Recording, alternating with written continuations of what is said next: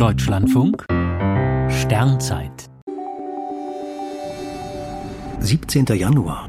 Südafrika will mit China zum Mond.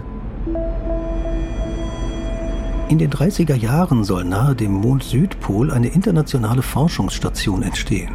Die Führung dieses Projekts haben China und Russland. Einige andere Länder nehmen ebenfalls teil, jetzt auch Südafrika. Was genau der Beitrag des Landes sein soll, ist allerdings etwas unklar. Südafrika spielt in der Raumfahrt bisher keine große Rolle.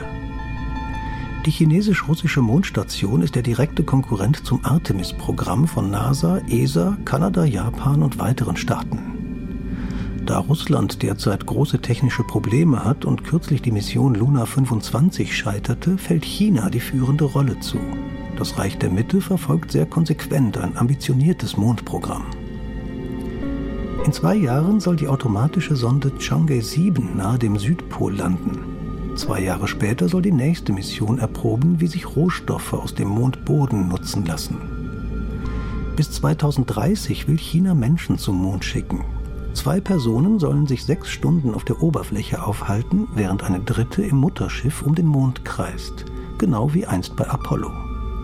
Der weitere Plan? In den 30er Jahren bringen fünf Schwerlastraketen Wohnmodule und andere Ausrüstung auf den Mond, um die Basis zu errichten. Anfangs halten sich die Besatzungen dort nur für einige Wochen auf, später dauerhaft. Bisher waren zwölf US-Bürger auf dem Mond. Es wird spannend, welche Nationalität der 13. Mensch dort oben haben wird. Die amerikanische oder die chinesische.